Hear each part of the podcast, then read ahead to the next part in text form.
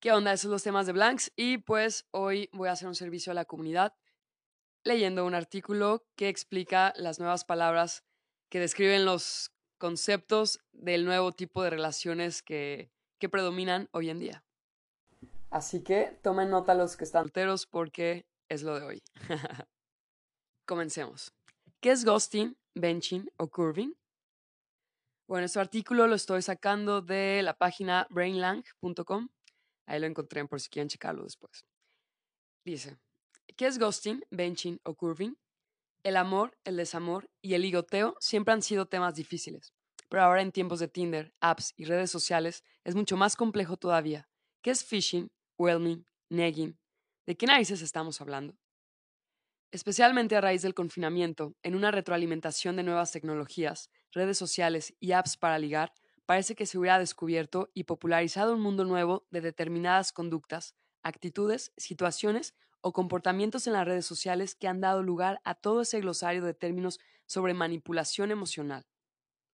Sin embargo, siempre han estado ahí, de toda la vida del Señor. Las conocemos de sobra, solo que quizás no teníamos una palabra tan exacta para definirlas. Ahora eso ya no ocurre, y la tendencia es multiplicar los términos para denominar, etiquetar y categorizar todo, hasta el punto de que prácticamente necesitamos un diccionario. La mecánica es más vieja que el bosque, lo único novedoso es el concepto. No es lo mismo decir que pasan de ti a decir que te hacen ghosting. No queda igual de cool.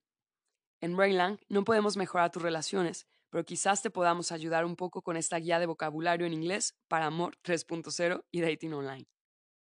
Tabla de contenidos. Ghosting, zombing, caspering, orbiting, mooning, benching, breadcrumbing, cushioning, curving, fishing, roaching, pocketing.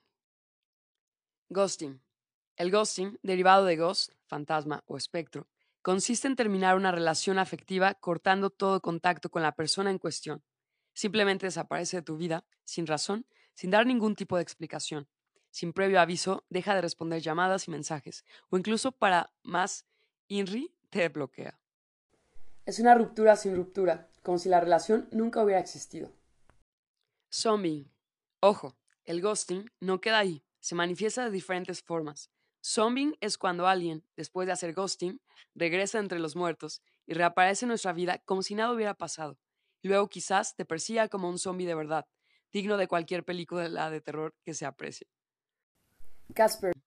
Como Casper, es el fantasma majo, Hacer caspering es la versión válida de hacer ghosting, rechazar educadamente a alguien con quien has estado quedando. No todos los fantasmas van a ser iguales. Orbiting. Orbiting, que significa orbitar, lleva el fenómeno del ghosting y del zombing un paso más allá. De vez en cuando, la misma persona que desapareció de tu vida se mantendrá viendo todas sus historias en Instagram y Snapchat, retuiteando tus tweets y hasta dejando comentarios como jaja en tus fotos de Facebook. Es decir, realiza toda una actividad de espía en redes sociales mientras continúa ignorando tus textos directos, mensajes personales en las redes o cualquier contacto significativo. Anna Lovine, que acuñó la expresión, explicó la tendencia así. La persona que practica orbiting te mantiene suficientemente cerca para que ambos se puedan observar, suficientemente alejada para nunca tener que hablar, es decir, con un pie dentro y otro afuera, estar sin estar, ni chicha ni limonada. Mooning es una variante más sutil y refinada del ghosting, ya que en lugar de comunicar a una persona que ya no estamos interesados en ella, activamos el modo no molestar, entre comillas, cuyo icono es la luna en iPhone, de ahí su nombre, para silenciar exclusivamente las notificaciones de esa persona. A veces quien nos munea no lee jamás nuestros WhatsApps o los lee poniendo el teléfono en modo avión para que no veamos el doble check en azul hasta que vuelva a conectarse. Benching Actualmente muchas personas se están convirtiendo en verdaderos especialistas del benching, como si se tratara de un deporte real. El benching es un término acuñado de bench, banco, y vendría a ser estar en el banco de suplentes. Aquí tu match no llega a ser ghosting y desaparecer del todo, pero te tiene en la recámara como un plan B. Vamos, el segundo plato en la lista de toda la vida. La persona que calienta el banquillo.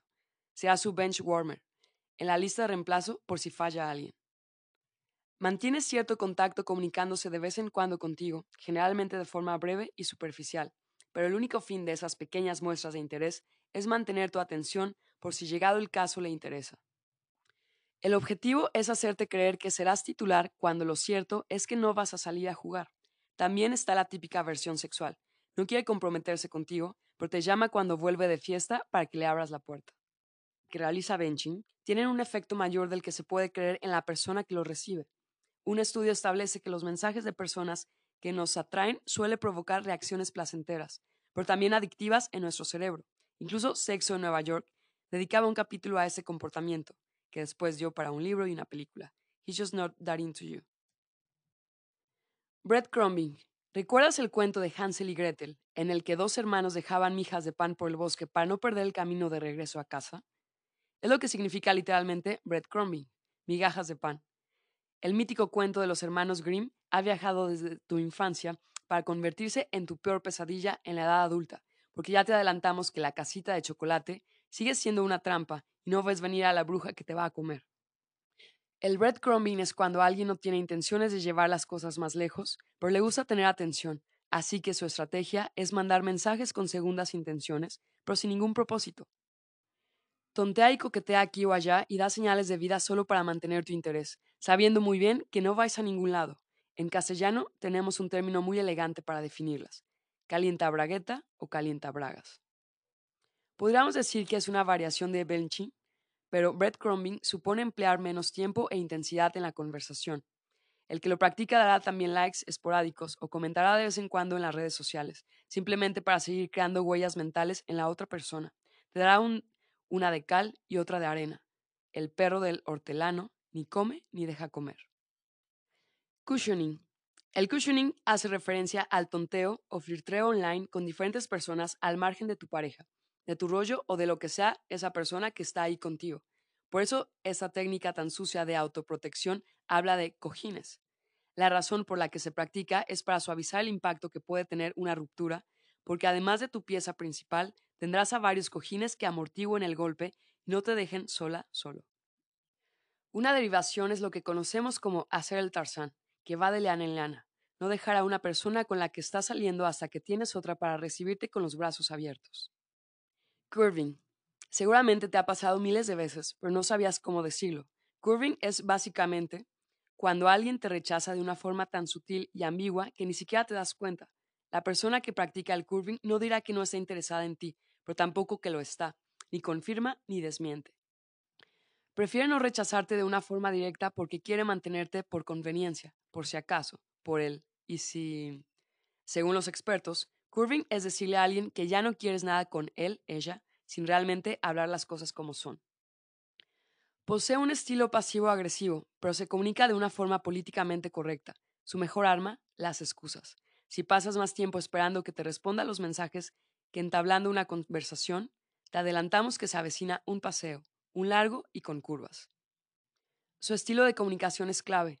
Nunca inician la conversación y sus respuestas, que llegan días tarde, son esporádicas, poco emotivas y básicamente sugieren el fin de la conversación. Le es más fácil tener interacciones cortas y aburridas en lugar de indicar directamente que no quiere verte nunca más, ni por equivocación. Contigo no, bicho. Si viéramos en un gráfico su interés y sus interacciones contigo, apreciaríamos una curva decreciente. Va a hacerte ghosting, pero poco a poco, en plan tranqui, haciéndose de rogar. Otra forma astuta a la par que rastrera es ir un paso más allá y convencerte que realmente quiere quedar para verte, pero luego al final cancela en el último momento. Te deja con la miel en los labios, en plan, pero a ver si nos tomamos ese café pronto. Espera sentado. Fishing. Estoy por el centro. ¿Nos tomamos una cerveza? ¿Te suena ese mensaje despersonalizado un viernes sobre la una de la madrugada? El fishing o pesca es relativamente fácil y no implica dedicarle mucho tiempo. Consiste básicamente en yo le tiro a todo a ver qué cae. Sé mandar varios mensajes a distintos contactos a la espera de quién contesta primero o cuántas respuestas se reciben. Con toda la información, luego toca elegir por cuál de ellos apostar. Normalmente en las apps de cita se consultan las fotos o descripciones de cada perfil para saber y decidir si finalmente dar like o pasar a ver otras opciones. Sin embargo, el Fisher no tiene tiempo para eso. Se hace match en general para luego mandar mensajes a todas las opciones y decidir al final. Esta técnica no es exclusiva para ligues, sino para cualquiera. Muchas personas lo hacen también entre amigos, cuando quieren ir a algún sitio pero no tienen claro con quién. A pesar de no ser necesariamente malo, en la mayoría de ocasiones los fishers suelen querer un plan para ese momento y no suelen mostrar interés real en ti. En general no es una buena sensación sentir que te están pescando, ya que no te sientes una prioridad al saber que has recibido un mensaje copiado y enviado masivamente a muchos contactos, como el email marketing, solo que en este caso se molestan en poner tu nombre. Roaching. Las personas que sufren roaching descubren que lo que veían como una relación estable en realidad ha sido todo el tiempo algo sin compromiso, es decir, Estás saliendo con alguien que se comporta como tu pareja todo el tiempo, pero de pronto te enteras de que no quiere nada serio, bien porque está viendo otras personas o porque está contigo por aburrimiento.